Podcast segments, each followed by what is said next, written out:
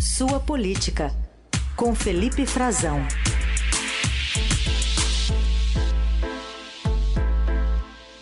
Tudo bem, Frazão? Bom dia. Oi, Carol, tudo bem? Bom dia para você, boa quinta-feira, bom dia, Heisen, bom, bom dia, dia, ouvintes. Frazão, ontem o isolamento do presidente Putin ficou claro com a aprovação na Assembleia Geral da ONU daquela resolução deplorando a invasão da Ucrânia embora esse termo tenha sido suavizado aí, a decisão não tenha efeito no mundo real.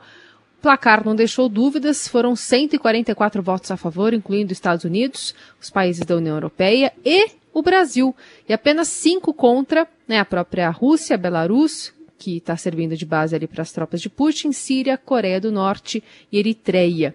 Potências como a China e a Índia estão entre os 35 países que se abstiveram.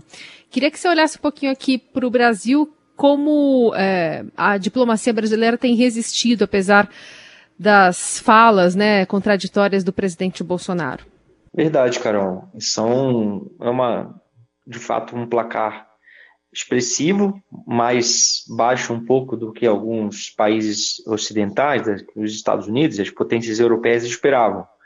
Mas com um alto número de abstenções, também acabou reduzindo muito os apoios ao Putin, né, à Rússia, do Vladimir Putin.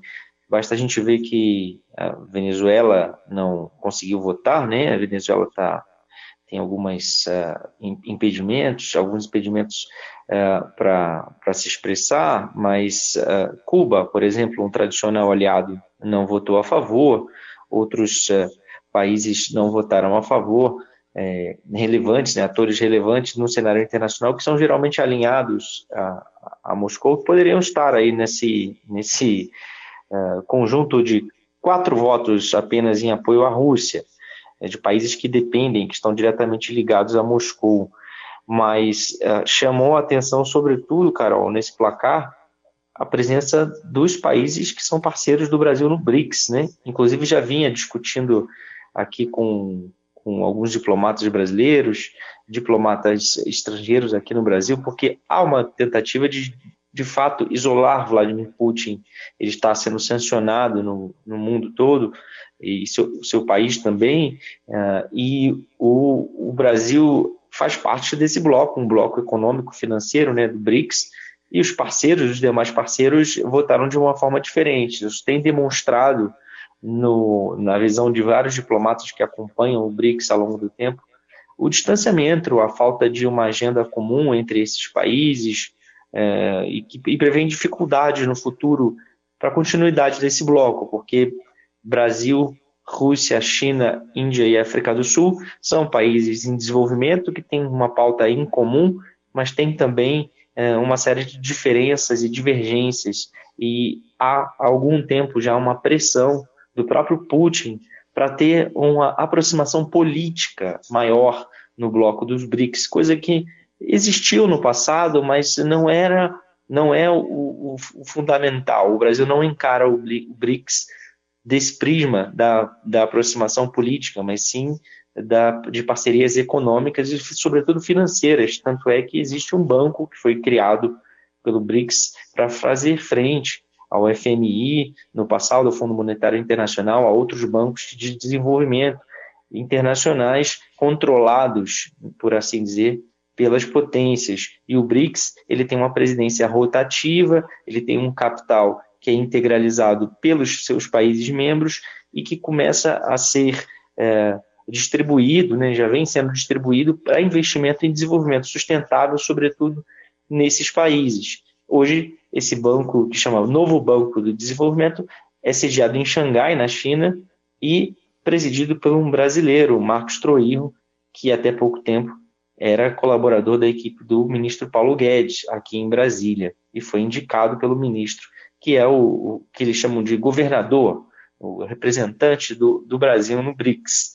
Mas fora essa situação do BRICS, que ficou muito evidente, Carol, e é importante a gente notar, ficou claro também essa dissonância que a gente conversava no outro dia, né, ao longo das últimas semanas, né, que tem pautado a diferença entre o Itamaraty, as posições da diplomacia e as posições do presidente Bolsonaro. Mas como você bem notou, Carol, a gente viu uma tentativa de amaciar, né, amenizar um pouco a declaração. Essa tentativa partiu do Brasil, o presidente Bolsonaro já tinha explicitado isso, e o embaixador brasileiro também uh, explicitou ontem, ele deu uma entrevista à, à, Globo News, e ele falou que o Brasil não entende essa resolução que foi aprovada como uma condenação à Rússia, ou seja, ele de, apesar do voto, ele depois ele vem a campo, ele vem a público, né? Em campo ele vota, mas ele vem a público explicar para os russos,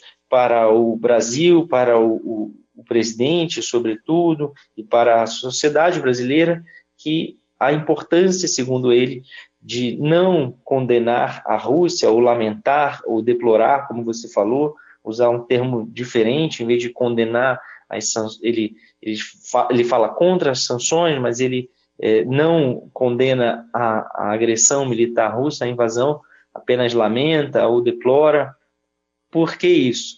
Na visão dele, porque isso permite você sentar numa mesa de negociação e não se afastar completamente da Rússia para tentar promover um diálogo que vise uh, o cessar-fogo e a paz. A gente viu uh, nessa madrugada que ainda estamos muito longe disso e ele criticou, sobretudo, também a ausência de um, algum mecanismo né, nessa declaração da ONU que indique um caminho para que isso ocorra.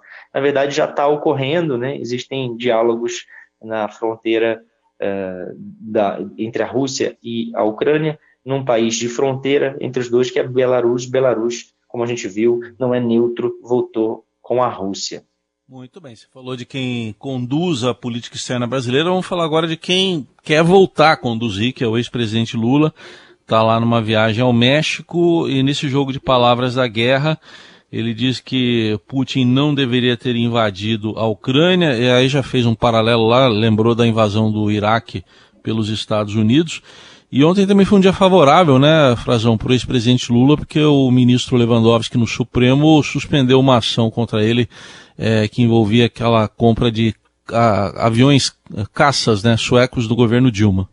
É, exato, Raíssa. Esses aviões, inclusive, eh, podem se ver, não os nossos, é claro, o Brasil está começando ainda a receber as suas aeronaves e não tem nenhum envolvimento nesse conflito, mas curioso notar que ontem houve exercícios, inclusive, da Suécia com a Finlândia na região uh, do, do Báltico, por causa da, de ameaças uh, verbais que vêm sendo feitas pela diplomacia russa. E foram usados caças F-18 eh, finlandeses e caças Gripen suecos nesse exercício, acompanhado pelos ministros da defesa dos dois países.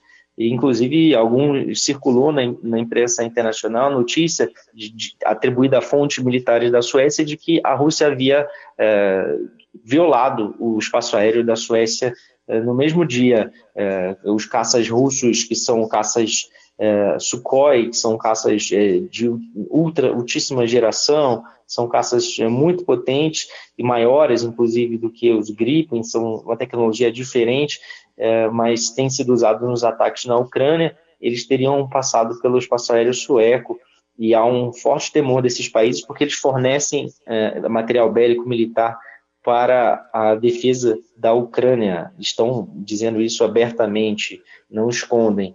Então, eu não tenho a maestria do nosso querido Roberto Godoy, mas acompanhei, achei interessante a gente trazer. De fato, o Lula está se livrando, assim, desse, dessa ação, essa ação uh, vai o deixar ainda mais uh, livre, leve e solto, né, para concorrer, para ficar bem à vontade e disputar a presidência da República, mais uma vez, porque é uma ameaça a menos no radar judicial sua candidatura, a qualquer tipo de questionamento. Mas ontem no México, inclusive, você falou da, das palavras, né, esse jogo de palavras, o Lula também foi um pouco suave, viu? Ele tem sido também usado um linguajar um pouco indireto para citar o, o, a questão da, da, Rússia com a Ucrânia, ele evita assim uma condenação também. Ele não usa essa palavra que é bem comum no linguajar diplomático que o governo Bolsonaro trabalhou para retirar, e também não usou isso, ele não condenou explicitamente, mas ele disse que o mundo está precisando de paz, ele já disse que essa guerra é lamentável, e quando ele se referiu ontem na cidade do México uh, sobre a guerra, ele disse que se o Putin perguntasse para ele se ele deveria invadir ou não a Ucrânia, ele diria que não. Veja você, Heisen, Carol, se como é o jogo se de palavras. Perguntasse, né?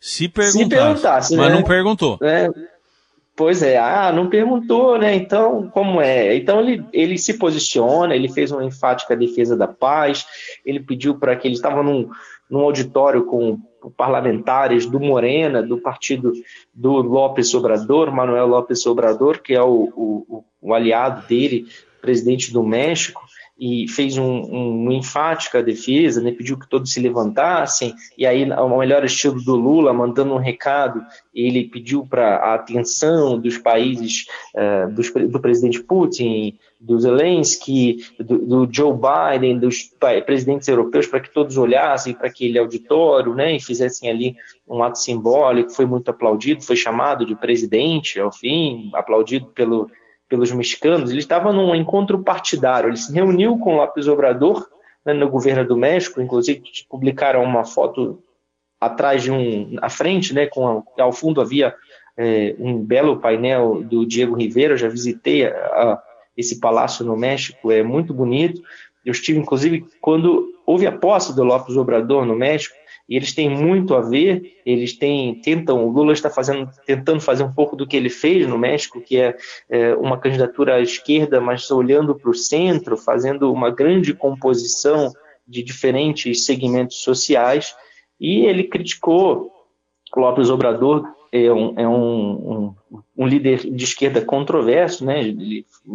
Mas ele disse que não vai adotar, por exemplo, sanções uh, nenhuma à Rússia, mas ele foi crítico também, uh, e o México também votou uh, a favor da resolução na ONU. A Lula fez esse pedido para que todos baixem as armas, e ele está sob muitos olhares, né, porque Heisen, Carol, repercutiu muito mal aqui no Brasil, sobretudo pelas diplomacias eh, estrangeiras, a comunidade acreditada, a comunidade diplomática acreditada aqui em Brasília, aquela nota do PT no Senado, né, atribuindo uh, o conflito a uma expansão, uma política expansionista dos Estados Unidos e da OTAN, num tom equivocado, que teria sido elaborada pelo, pelo líder do PT, assinada pelo senador Paulo Rocha, e que foi retirado do ar, inclusive. O PT pediu desculpas, disse que era uma proposta apenas, era um equívoco, não deveria ter sido publicada, mas aquilo pegou muito mal é, na comunidade diplomática aqui em Brasília, está na boca dos diplomatas dos Estados Unidos, da Alemanha, de países muito relevantes nesse conflito.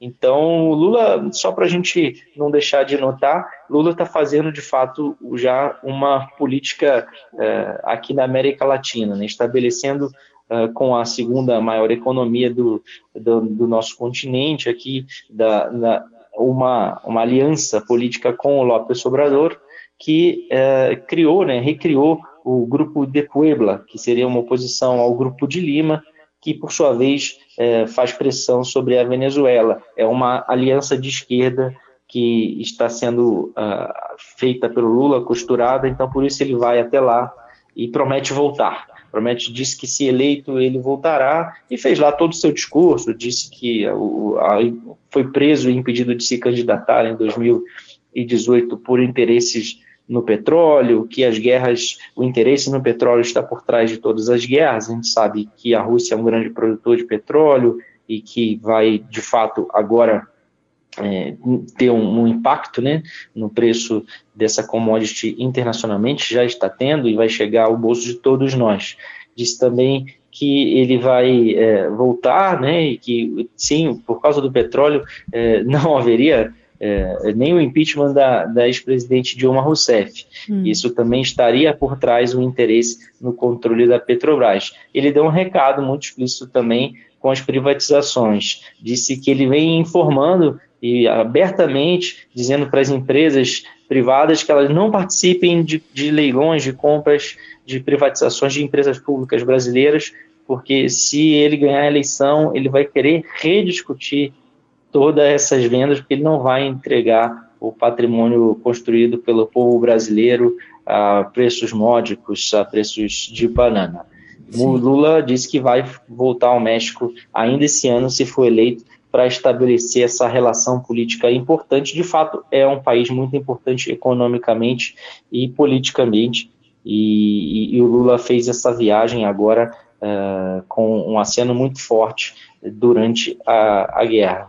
Ah, sim, Carol, para a gente não deixar de comentar, tem um, um, último assunto que eu queria citar, que foi a, a confirmação do deslocamento dos, da Embaixada Brasileira uh, na Ucrânia, saindo de Kiev, como anteviu a, a, o Itamaraty, por causa da intensificação uh, dos bombardeios na capital ucraniana. O embaixador está operando agora da Moldávia, o embaixador Norton Rapest e sua equipe distribuída também entre a Moldávia e Lviv, uma outra cidade na, na Ucrânia.